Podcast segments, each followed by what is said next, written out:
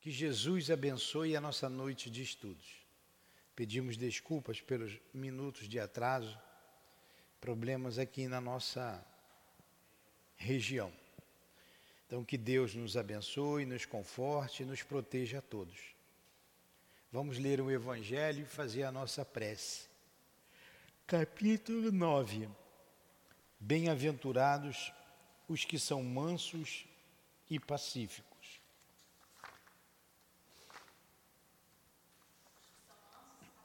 Mansos e pacíficos. Pacíficos. E tem um. Bem-aventurados os que são mansos, porque possuirão a terra. Bem-aventurados os pacíficos, porque serão chamados filhos de Deus. Aprendestes o que foi dito aos antigos: não matarás, e quem matar merecerá ser condenado pelo julgamento. Mas eu vos digo que aquele que se encolerizar contra seu irmão merecerá ser condenado pelo julgamento, que aquele que disser raca a seu irmão merecerá ser condenado pelo conselho, e aquele que disser és louco merecerá ser condenado ao fogo do inferno. Mateus, versículos 21 e 22.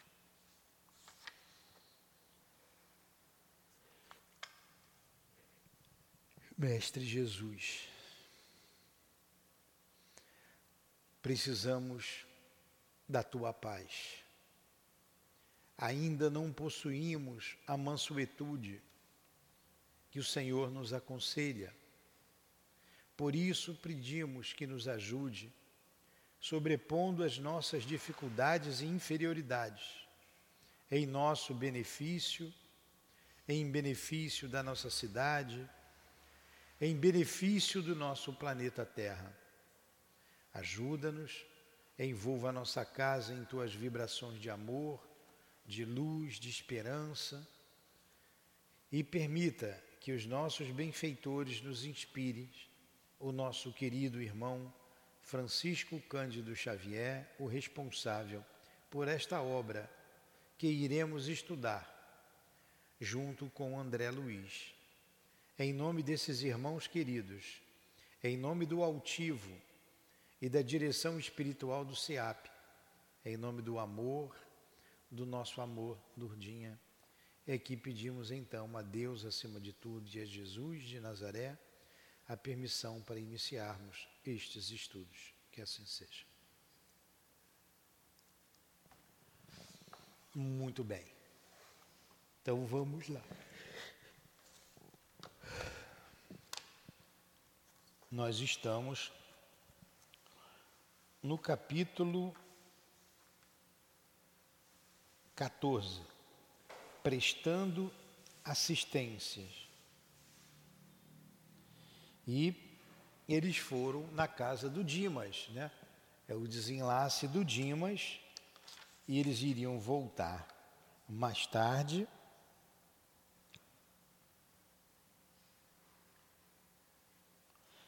Para ajudá-la no desenlace, no desprendimento. Falamos da moça que tanto queria desencarnar, que acabou desencarnando. E no momento do enterro, estou aqui pegando para eu lembrar, no momento do, do, do enterro, Dimas, espírito, estava no colo da sua mãe.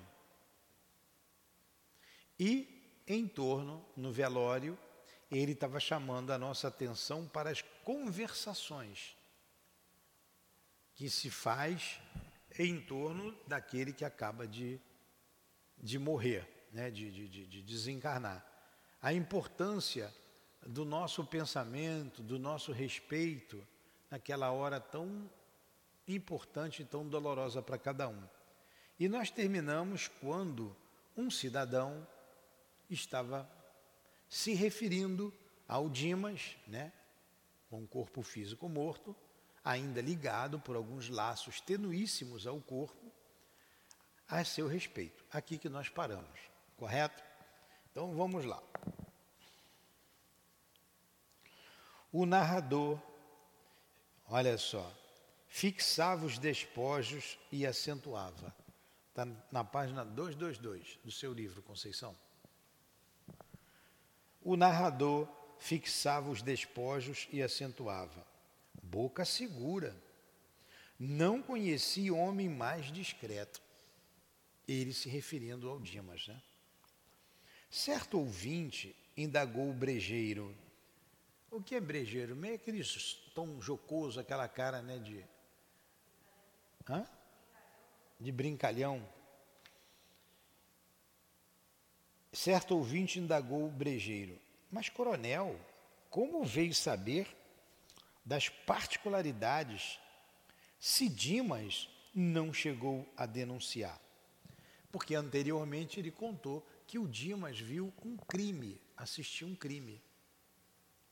O, a pessoa estava envolvida com a mulher de outro, quando o outro chegou em casa e viu a situação, ou melhor, viu ele saindo dali, o outro que estava chegando, ele matou a pessoa. Lembra disso? Pronto, posso ler para vocês, vocês que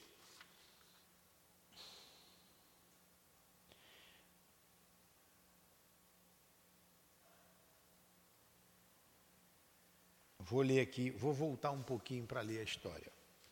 Ó, na página 221.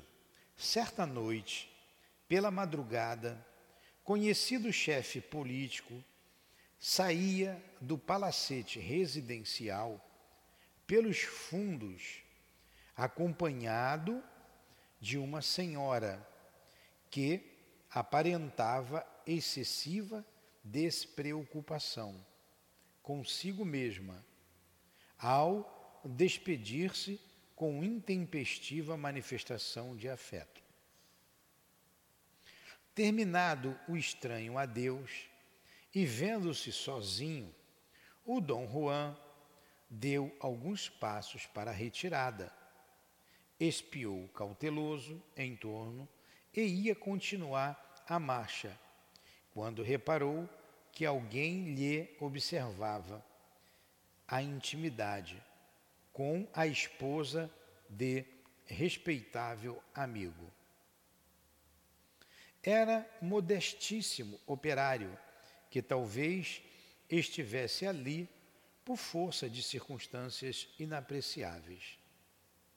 O político alcançou-o num salto.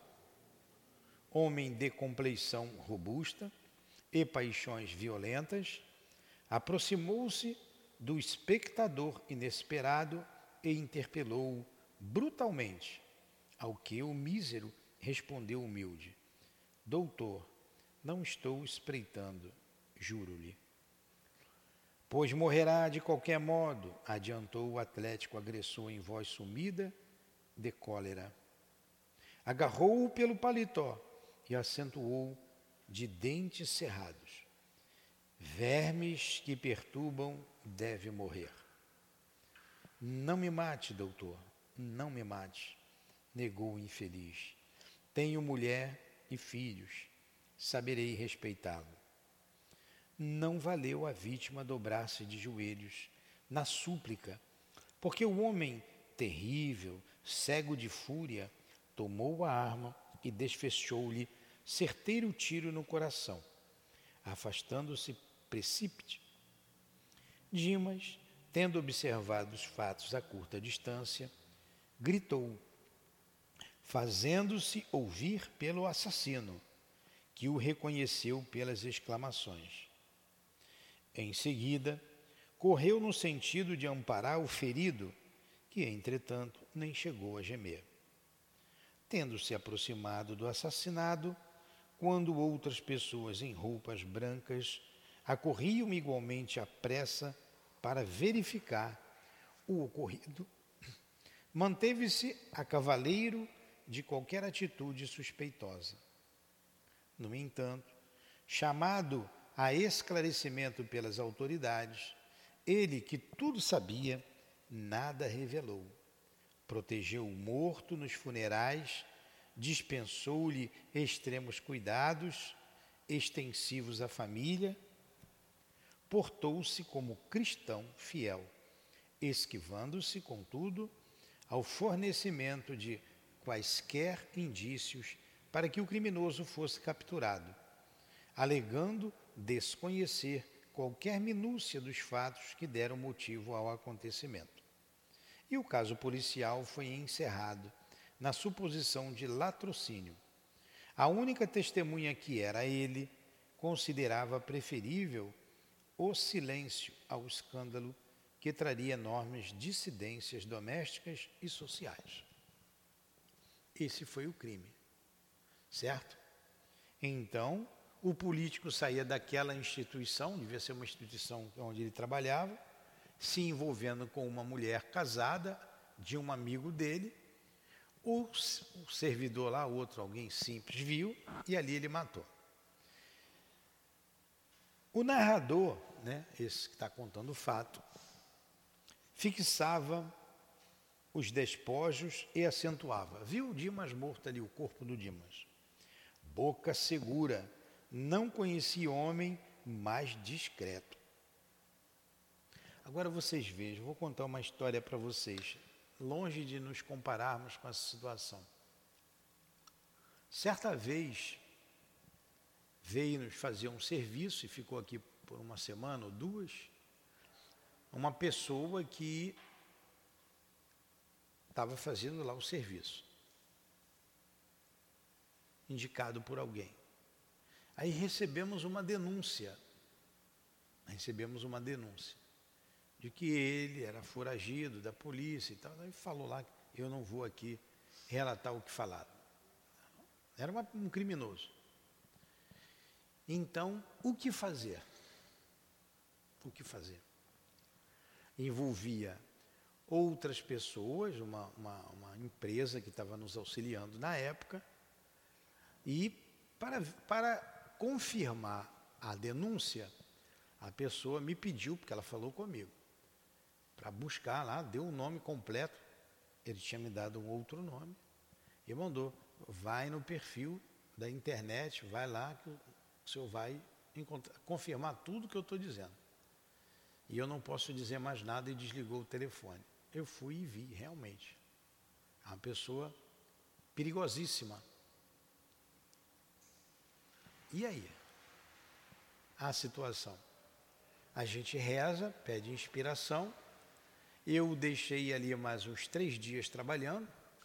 Paguei o dobro do que ele pediu para pagar agradeci o trabalho dele e disse quando se eu precisasse oportunamente eu chamaria. E a coisa seguiu. Vocês estão vendo que coisa delicada? Graças a Deus a gente foi inspirado, né, para tomar essa atitude. Porque se você toma uma outra atitude, a gente sabe que hoje a polícia prende, amanhã solta, e o que aconteceria?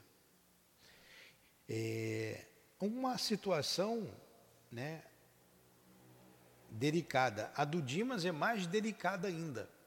E vocês viram aqui hoje, a gente está vendo a nossa cidade aí sitiada pela, pela bandidagem, pelo horror. Eu nem vi nada, eu ouvi aqui agora, não quis nem que não deu tempo aí, eu estava trabalhando o tempo todo.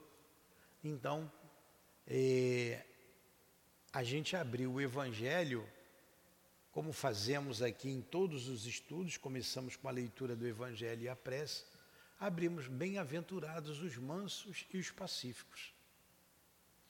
Então é momento da nossa, da nossa postura ser uma postura de mansuetude, de pacifi, pacifici, de ser pacífico, é mais fácil. E vamos continuar, vamos continuar nessa postura, com fé, fé em Deus e continuar o nosso trabalho. Situando-se, então, todo mundo situado na história, aí vamos lá. Certo ouvinte, ouvinte indagou o brejeiro. Mas, coronel, como veio saber das particularidades se Dimas não chegou a denunciar ninguém? É uma curiosidade até nossa, né? Como é que você sabe dessa situação se ele não falou nada para ninguém? O interpelado fez um gesto de franca satisfação e acrescentou: Vantagem da boa amizade com os sacerdotes, meu velho amigo, o padre F, olha só, que Deus o guarde, contou-me o fato, sumamente impressionado. Agora você vê, o cara deve ter ido conversar com o padre, né? Pedindo ajuda, conselho. E o padre é bilbico. Isso é um grande ensinamento para a gente aqui. Um grande ensinamento. Porque nós temos atendimento fraterno. E não interessa a ninguém a vida de ninguém. Então, se a pessoa chega para você, por isso, esse é um trabalho que a gente, por enquanto, só quem pode fazer são duas ou três ou quatro pessoas, no máximo aqui na casa. Indicado por mim. Por quê? O que é da Conceição é Conceição. Então, a Conceição tem necessidade de desabafar, de contar os problemas dela, e eu vou chegar aqui e falar para todo mundo? Olha o que o sacerdote fez, o que o padre fez. Contou. Vazou um problema seríssimo. Seríssimo. Então a gente tem que aprender a conter a nossa língua, quieta na boca.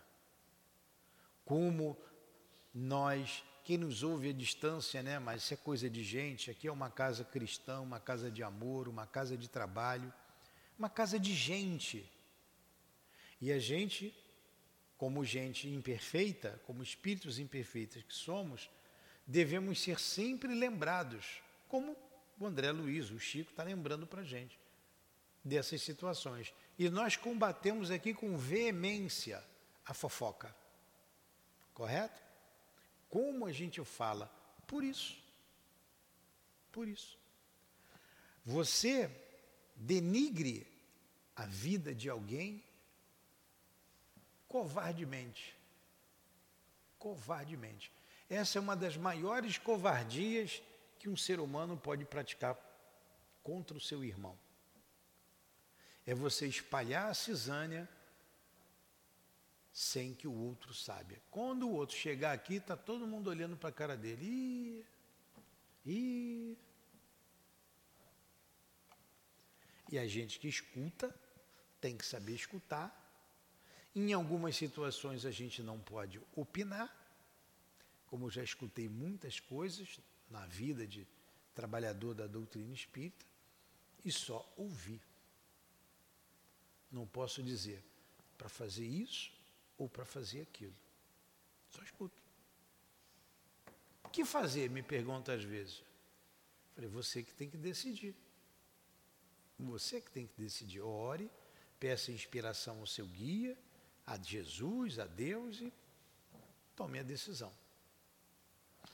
Então, olha, muito importante isso. Vou ler de novo esse pedacinho aqui e vamos trazer para a gente, viu, Elaine? Não estou te chamando de fofoqueira, não, viu, Elaine? Ouviu, Carlos? Tá bom. Então vamos lá. Ouviu, Conceição? Não, não ouviu porque ela é surda, né, Conceição? Só escuta o que ela quer. Então vamos lá, olha só. Vantagem da boa amizade com os sacerdotes, meu velho amigo. O padre F que Deus o guarde, ainda deve ter feito lá o sinal da cruz, né? Que Deus o guarde, contou-me o fato, sumamente impressionado. Ouviu o assassino em confissão antes da morte dele e obteve todos os pormenores da obscura ocorrência.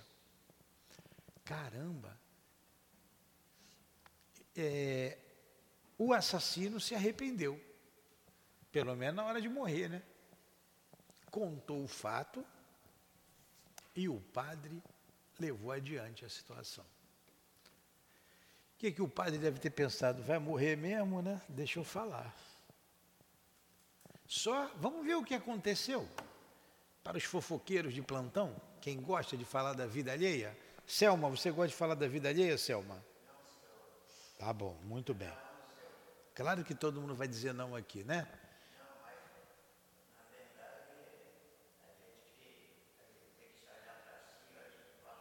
É, isso aí, muito bem. Ouviu o assassino em confissão antes da morte dele e obteve todos os pormenores da obscura ocorrência. O homicida, cuidadoso na exposição das faltas, não se esqueceu de nomear Dimas ao vigário, como exclusiva testemunha do pecado mortal cometido.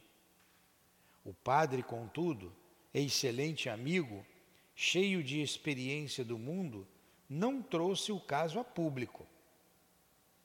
As pessoas envolvidas no drama deixaram descendência distinta, e seria crueldade rememorar acontecimento tão triste. O padre não levou a público, mas já contou para um amigo. Será que ele contou para outro amigo? O que, que a gente aprende, né? Quando você quer que uma notícia se espalhe, você conta para alguém, eu não posso falar aqui para quem, né? Você conta para alguém, senão as mulheres iam ficar danadas da vida comigo. Mas já entenderam, né? E pede, pede segredo. Conceição, vou te falar uma coisa, mas não conta para ninguém, não pode contar. Não, eu estou falando com algumas pessoas, eu não estou falando que estou pegando um exemplo fortuito. A notícia vai igual o rastilho, né? Não precisa se acusar, Conceição, não precisa se acusar. Vamos lá. O narrador estampou curiosa expressão no rosto e rematou apagando o cigarro. Era um fanfarrão, né? Olha a gravidade. Vamos lá. Tudo passa.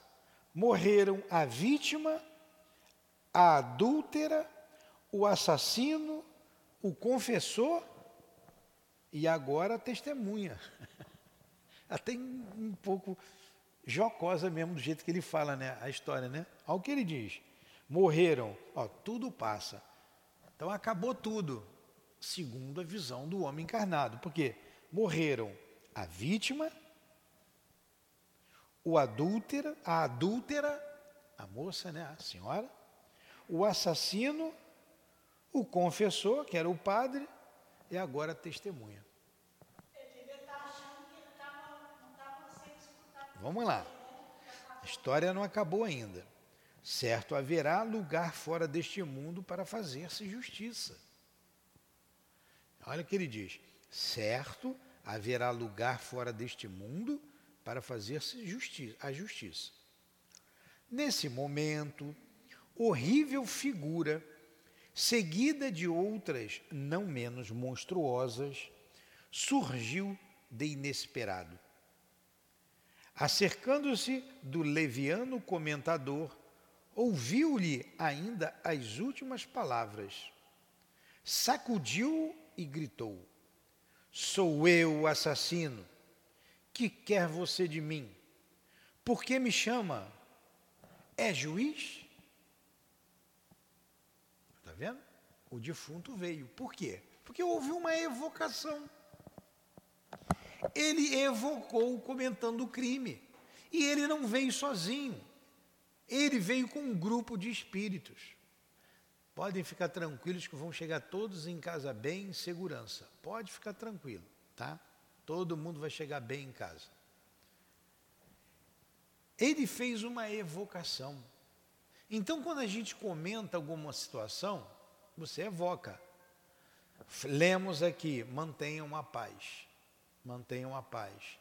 Bem-aventurados os mansos, porque possuirão a terra.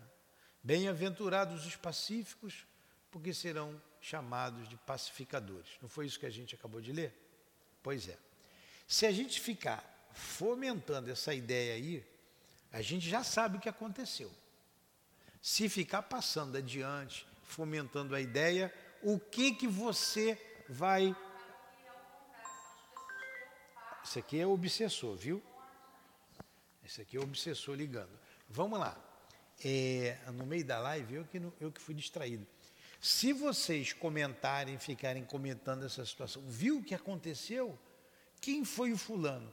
Ó, dali para aqui, o que está colocando vidro já conhece quem morreu, quem ele é, quem é irmão de quem. E, e eu não queria escutar, eu vim correndo para o centro espírita, eu tenho que ir lá fazer a live, eu tenho que fazer a live. Dali para aqui. No que? Dá o quê? Cinco minutos de caminhada? Nem dois minutos de caminhada. Né? Aqui ao lado, 200 metros, 100 metros daqui. Pois é. Aí as pessoas vão comentando, comentando. Imagine como fica a atmosfera psíquica da cidade. Vai sair em tudo quanto é jornal, porque o mal da Ibope. Vai sair em tudo quanto é reportagem. Vai sair em tudo quanto é comentário aqui. Como é o caso da guerra. Agora estão cansando, né? A guerra lá em Israel. Falaram, falaram, falaram. Tem uma pior aqui agora. Tem uma pior, igual. Não tem.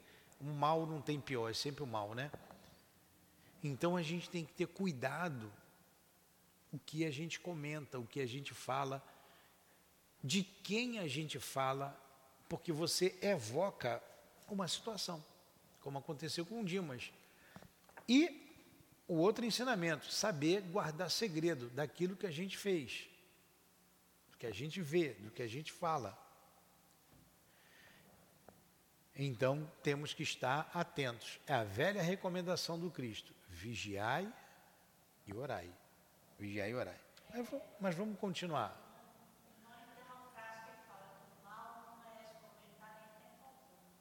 Um mal não merece comentário em tempo algum. Você não vai ficar alheio das situações que ocorrem no Brasil e fora do país. Tá, ninguém está alheio do que está acontecendo, da política, porque a gente precisa saber do que está acontecendo, não somente a interna, mas a externa. Mas uma coisa é você se informar e outra coisa é você comentar, vibrar naquela situação. Vamos lá. Nesse momento, vou ler de novo. Olha o que ele atraiu para ele e olha o que nós atraímos dessas situações. Horrível figura seguida de outras não menos monstruosas surgiu de inesperado. Acercando-se do leviano comentador, ouviu-lhe ainda as últimas palavras. Sacudindo-o, gritou: Sou eu o assassino. Que quer você de mim? Por que me chama? É juiz? O narrador não enxergara o que ouvia, mas seu corpo foi atingido por involuntário estremeção que arrancou abafado riso dos presentes. Ele tremeu, tremeu na base, que os outros até riram. Deve ter feito aquilo, né? E ele aguentou o outro, segurou o outro, partiu para cima, né? Ele evocou a situação. E quantas vezes, num comentário leviano, a gente ainda não leva para casa essas companhias espirituais? Ainda leva para sua casa. E fica com ela até quando ela quiser ficar, ou você ficar, ou você quiser. Ah, vamos tocar aqui. Logo após o homicida desencarnado, atraído talvez pelo cheiro forte das flores reunidas na essa improvisada, teve a perfeita noção do velório. Abalou-se precipitado, pondo-se na contemplação do morto. Reconheceu-o estampou um gesto de profunda surpresa, ajoelhou-se e gritou: Dimas, Dimas, pois também tu vens para a verdade. Onde estás, bom amigo, que me velaste a falta com o véu da caridade sem limites?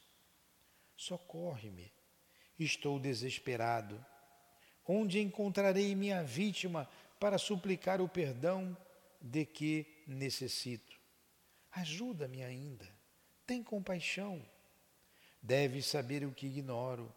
Socorre-me, socorre-me. Então, esse homem se arrependeu. É o que diz a rainha de França naquela mensagem belíssima, pedindo oração.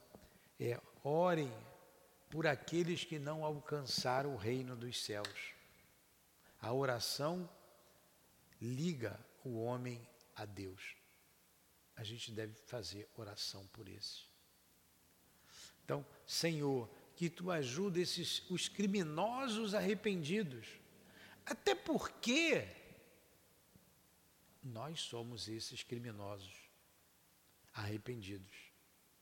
E hoje estamos aqui com o véu do esquecimento.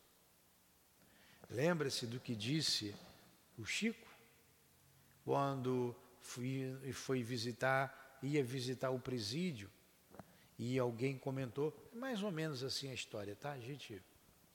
Ai, ele diz assim, alguém comentou para ele, mas você não veio ver, você veio ver criminosos, você vai, vai visitar esses criminosos? E ele respondeu, criminosos somos todos nós, até sermos descobertos. graças a Deus, a bondade divina, nós hoje estamos reencarnados com o véu do esquecimento. Se olhássemos uns para os outros aqui, enxergando-nos como somos, talvez não nos suportaríamos. Então, estamos aprendendo a perdoar e a amar. Por que condenar o outro? Por quê? Um determinado irmão nosso que era envolvido aí no crime de comunidade aqui perto, de vez em quando ele mandava um recado para nós aqui, pedindo oração por ele. E eu dizia: avisa para ele que estamos orando por ele. E a gente pede por ele que Jesus o ajude, que os bons espíritos o acolham, quiçá ele não foi acolhido aqui. Porque o arrependimento já é uma dor atroz. É o primeiro passo. Espíritos que não se arrependem continuam no crime, no mundo espiritual. Até o momento do arrependimento. Que aí eles vão espiar e depois reparar. E a reparação se dá no corpo carnal somente aqui. Vamos continuar a nossa história. Grandes conceitos estamos tirando dessa história. Hein? É assim que se estuda. É assim. Se você lê correndo, é mais uma historinha que você vai esquecer amanhã. Ih, que coisa engraçada. Ih, fulano, olha que coisa, aconteceu isso. Ainda tem mais, será que isso é verdade? Pois é.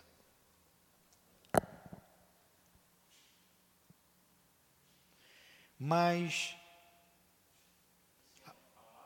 ao lado do infeliz, em rogativa, diversas entidades sofredoras permaneciam estáticas. Olha a importância da proteção para aquele que acaba de desencarnar. Como é importante nós termos proteção. Quantas entidades sofredoras permaneciam ali mas ele estava protegido. Mas Fabriciano surgiu inesperadamente e ordenou aos invasores afastamento imediato. Limpa a câmara, a câmara, o novo amigo dirigiu-se a mim observando. Garanto que este grupo entrou nesta casa por invocação direta. Esse grupo de sofredores entrou por invocação direta. Nós aqui acabamos de fazer uma invocação direta, pedindo a Jesus proteção, pedindo inspiração do nosso irmão André Luiz e do nosso irmão Chico, não foi? Senhor, permita que o nosso irmão Chico, de onde ele estiver, nos inspire junto com o irmão André Luiz. Não foi assim a nossa prece? Mas se eu comento um fato, seja ele qual for, pode ser positivo ou negativo, na prece foi um fato positivo, eu também faço uma invocação direta. Evocar é chamar o todo. Invocar é você direcionar o pensamento. Tem uma diferença. Nós evocamos a Deus, evocamos a Deus, evocamos a Jesus, mas invocamos o Chico. Invocamos Jesus também, porque usamos o nome dele. Estão entendendo?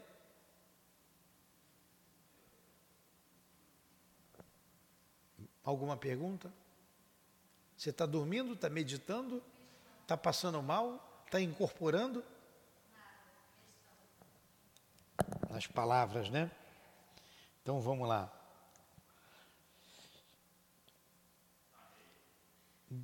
Hã?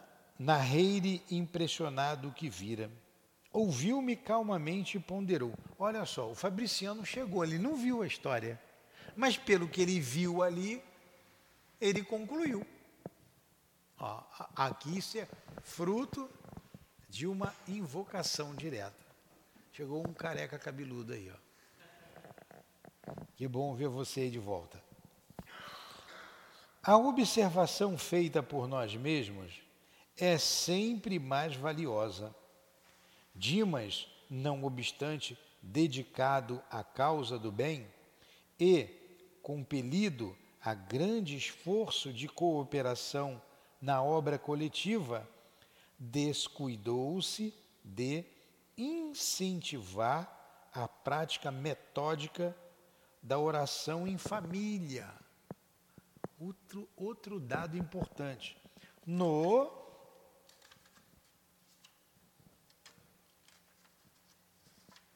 santuário doméstico. Por isso tem defesas pessoais, mas a residência conserva-se à mercê da visitação de qualquer classe. A gente deve olhar, orar em família, ensinar os nossos filhos, nossos pais, os nossos entes queridos a fazer oração, o culto no lar. E aquela época, o velório era em casa. Hoje você não faz mais velório em casa. Era na casa. A casa dele estava é, fragilizada sem barreiras. A elucidação era significativa. Vou ler de novo esse pedacinho. A, observa a observação feita por nós mesmos é sempre mais valiosa. Dimas, não obstante dedicado à causa do bem, e compelido a grande esforço de cooperação na obra coletiva, descuidou-se de incentivar a prática metódica da oração em família.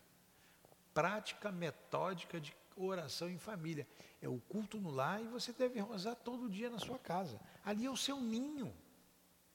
Até o quarto de dormir é um ninho. Como que você vai dormir num lugar é, que você cuida materialmente, bota o lençol limpo, a colcha limpa, mas espiritualmente está tudo sujo?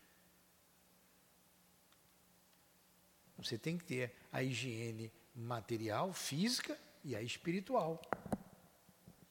No santuário doméstico. Por isso tem defesas pessoais, né? tem as defesas dele, pelo trabalho dele. Mas a residência conserva-se à mercê da visitação de qualquer classe. A elucidação era significativa. Comecei a compreender a razão do sentimentalismo prejudicial da família inconformada.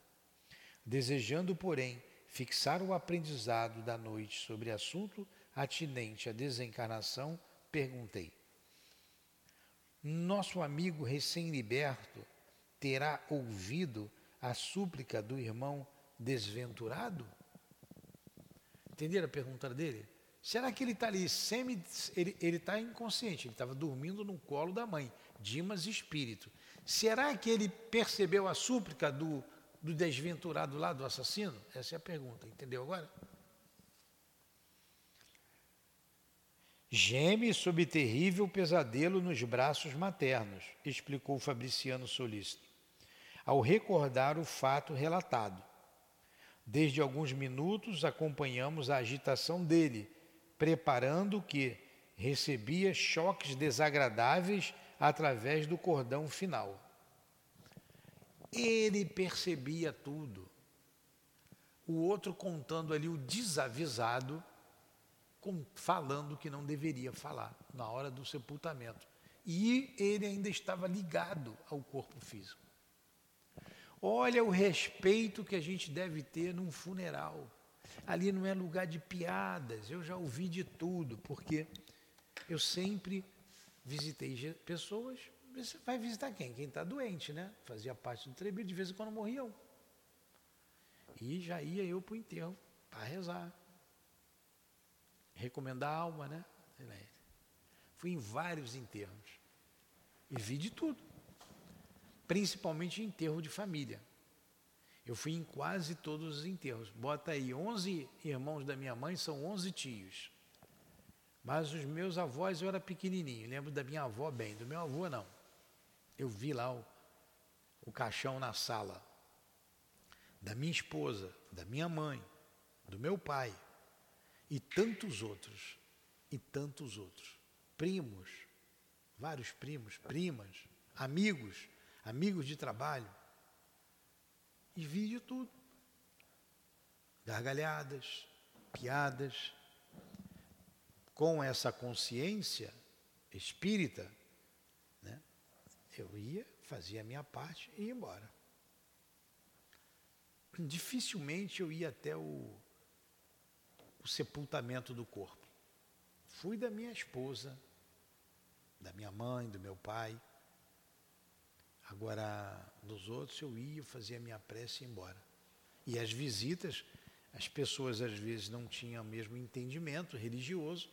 Eu não vou chegar lá e abrir o Evangelho segundo o Espiritismo e falar o que não deve, né? Então, fazia a minha prece na minha e pronto. Eu lembro que minha prima, uma vez, estava a mãe dela sendo enterrada, minha tia. Ela falou, Nilton, me chama de Nilton, faz uma prece, aquelas preces bonitas que vocês fazem lá no centro. E ela é católica fervorosa. Todo mundo católico. A minha prima pede para eu fazer a prece. Eu fiz o Pai Nosso.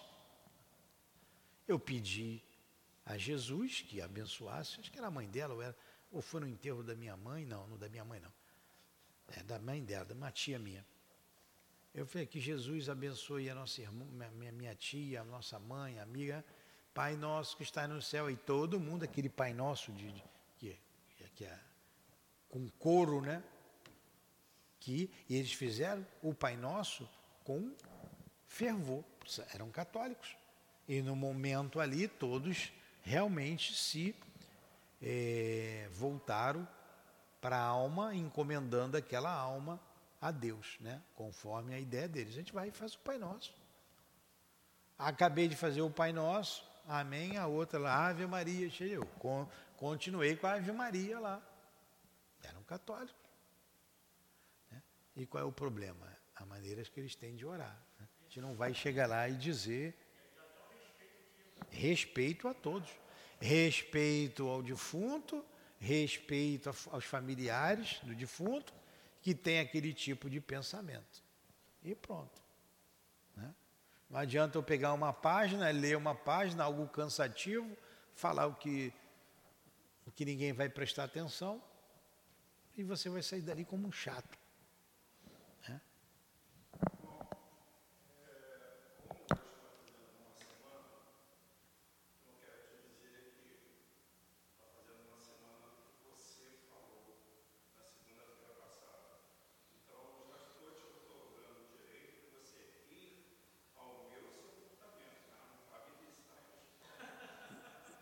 A gente vai, você vai no meu também, de repente. Você vai no meu de qualquer maneira. Então. A gente faz assim, ó.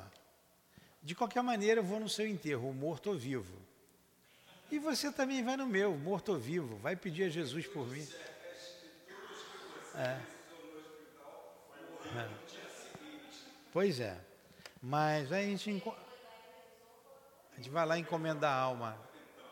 Ó, eu não contei todos os casos, hein? tem muitos casos, hein? foram muitos. Mas vamos lá. É, não chegou a ver nem a ouvir. Vê lá, ouvindo e vendo os quadros invocados? Insisti perguntando.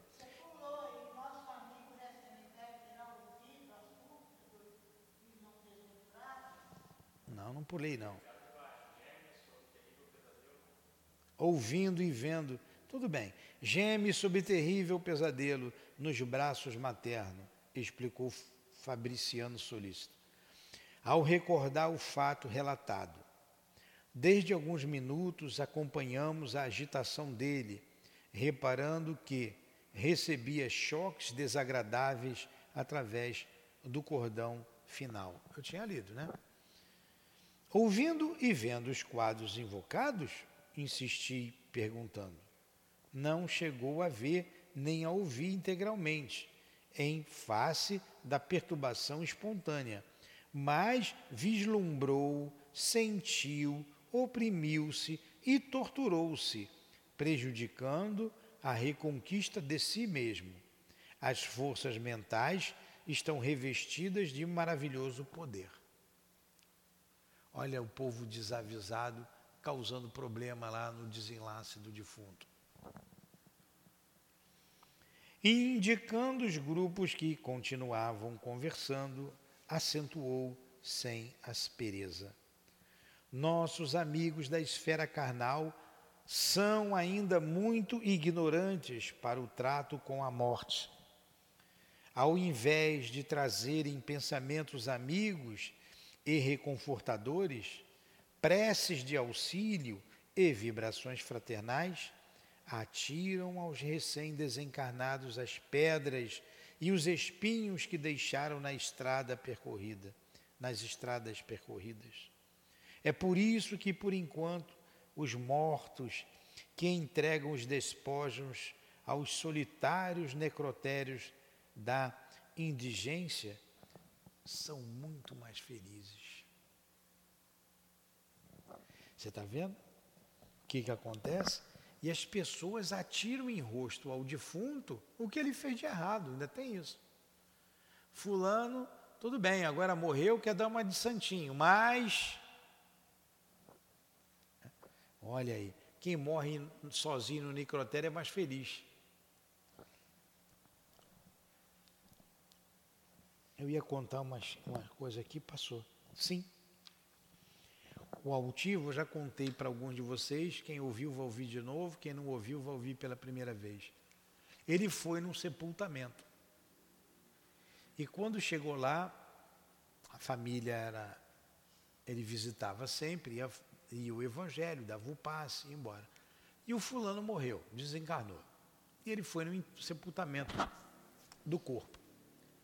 Chegando lá, na hora de abrir o evangelho, apareceu um espírito do lado dele. O altivo via os espíritos. Olha, estou falando do altivo. Eu estou invocando o altivo. Estou invocando. Se tivesse um médium vidente, ia ver. Quando você falou o nome dele, ele se fez presente. Ele vai aparecer mais. Então, o altivo Chegou um espírito do lado dele e ele via muito bem os espíritos, como nós estamos vendo aqui, ouvindo. O espírito diz assim para ele: abre no capítulo tal, item tal. Eu não me lembro nem o capítulo nem o item do Evangelho. Abre ali e lê em voz alta. Ele foi lá no capítulo que o Espírito mandou, no item, ó, o Espírito conhecia, hein? E quando ele viu, ele falou: não, isso aqui é uma acusação ao morto. Ele, mas eu não vou ler mesmo. Lê, é isso que ele precisa ouvir, ele tem que ouvir isso. Deve ser uma parte daquela que fala, ó, oh, você que. Era uma acusação. E ele disse: não, eu não vou ler. Não era porque era espírito que ele ia ouvir o espírito. Entenderam? Ele abriu o evangelho em outra outro capítulo. Ele leu e fez a prece dele e foi embora. Porque o defunto ainda estava ali.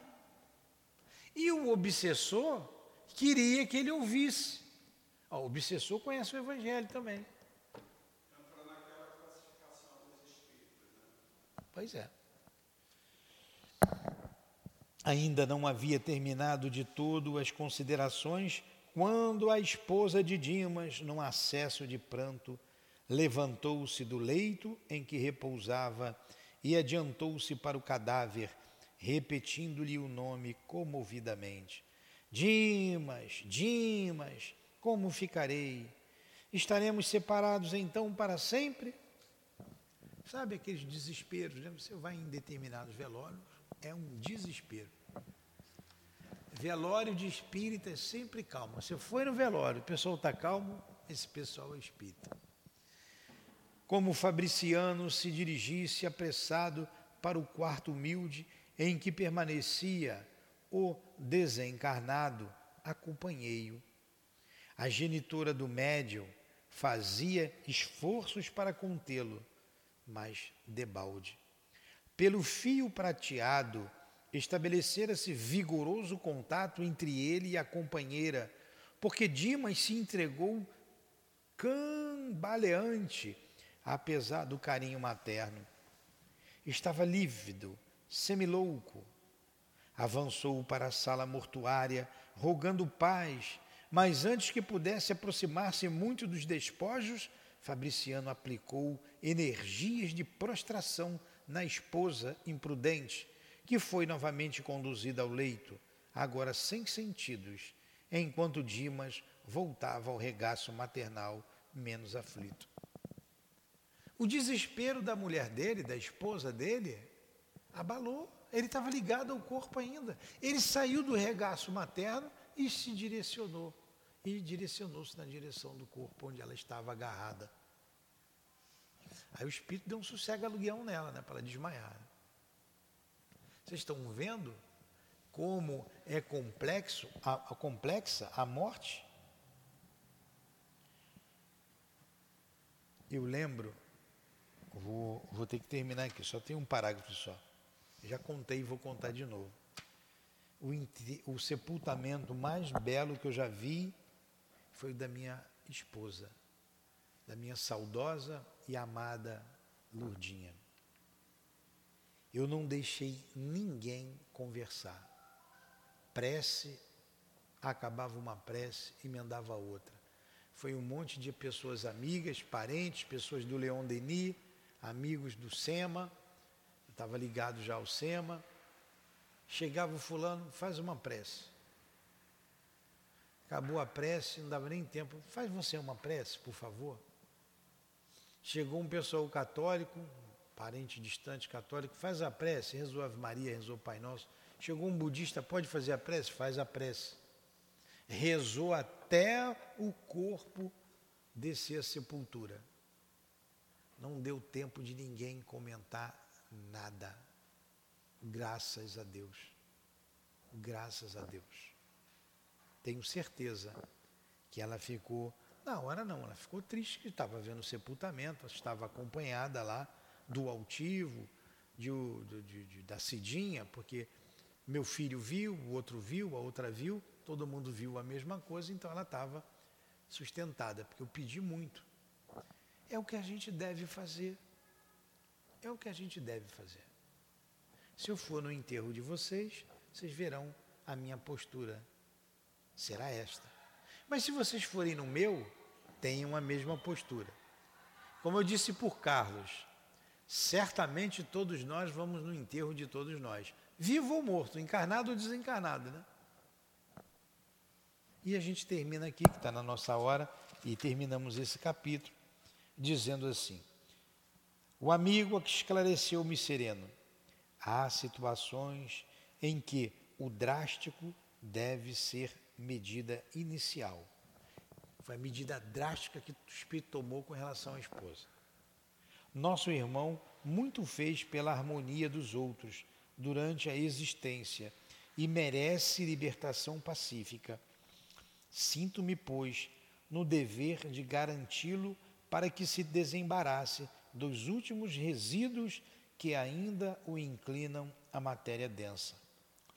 Outros amigos e afeiçoados do médium chegaram ao ambiente doméstico, interessados em ajudá-lo e como a noite ia muito alta, despedi-me dos companheiros, pondo-me de regresso ao acolhedor asilo de Fabiano. No outro dia, ao me avistar, disse-me o assistente Jerônimo, após a saudação inicial: Espero, André, que o velório lhe tenha trazido úteis e instrutivos ensinamentos. Sim, O estimado assistente falava com muita propriedade e razão. Eu aprendera muito durante a noite.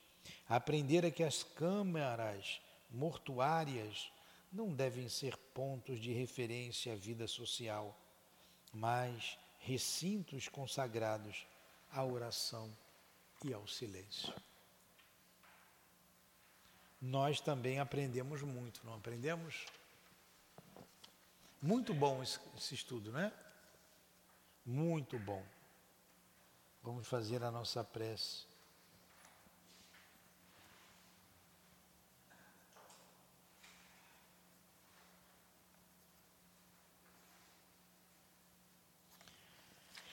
Semana que vem a gente continua no capítulo 15, aprendendo sempre. Então vocês vejam que o nosso irmão Dimas era um espírita, era espírita. E esse foi o desenlace dele, o desencarne dele. Nós vamos ver o desencarne de Adelaide Câmara, que era espírita também. Vamos ver o desencarne, aí eu não me lembro mais o nome, do Fábio Fábio Tranquilão, hein? do Monteiro e da mulher protestante, presbiteriana. Então, cinco desenlaces.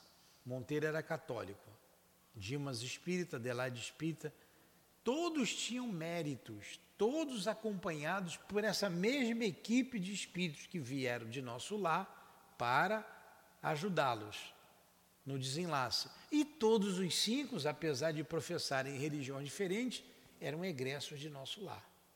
Retornarão, retornariam para lá. Cada um teve um tipo de morte, uma maneira de morrer. Dimas deu um trabalhinho, hein? Albina. Albina. Tudo bem? Então vamos agradecer a Jesus, a Deus, nosso Pai em primeiro lugar aos espíritos guias aqui presentes, pela inspiração, pelo carinho, pelo amor de vocês. Ao nosso Chico, ao André Luiz, muito obrigado por tudo. Que o amor de Deus envolva a vocês. Recebam a nossa gratidão pelos ensinamentos trazidos a todos nós. Rogamos a Jesus por esses irmãos que desencarnam violentamente e desesperados pedem preces. Rogamos pelos irmãos que desencarnam naturalmente, mas ignorantes do mundo invisível, precisam de preces. Pelos irmãos suicidas, pelos irmãos homicidas, pelos irmãos arrependidos dos seus crimes a todos, Senhor, a tua bondade, a tua misericórdia, envolvendo-os neste momento supremo de dificuldades. Como pede a rainha de França, que ore por ela e por todos esses que sofrem. Nós deixamos aqui, Senhor, a nossa singela, o nosso singelo pedido por todos eles como rogamos por nós, pela paz em nossa cidade, pela paz no planeta Terra, para que cessem os choros, os rogos, as lamentações que a guerra produz nesses espíritos. Que Deus tenha misericórdia da terra, de todos nós que aqui habitamos. Despedimos-nos em teu nome, Jesus, e em nome de Deus, acima de tudo. Mas sempre em nome do amor, do amor que vibra nesta casa, do nosso amor, Lourdinha, do amor do altivo e dos dirigentes desta casa de amor, é que encerramos os estudos da noite de hoje. Que assim seja. Graças a Deus.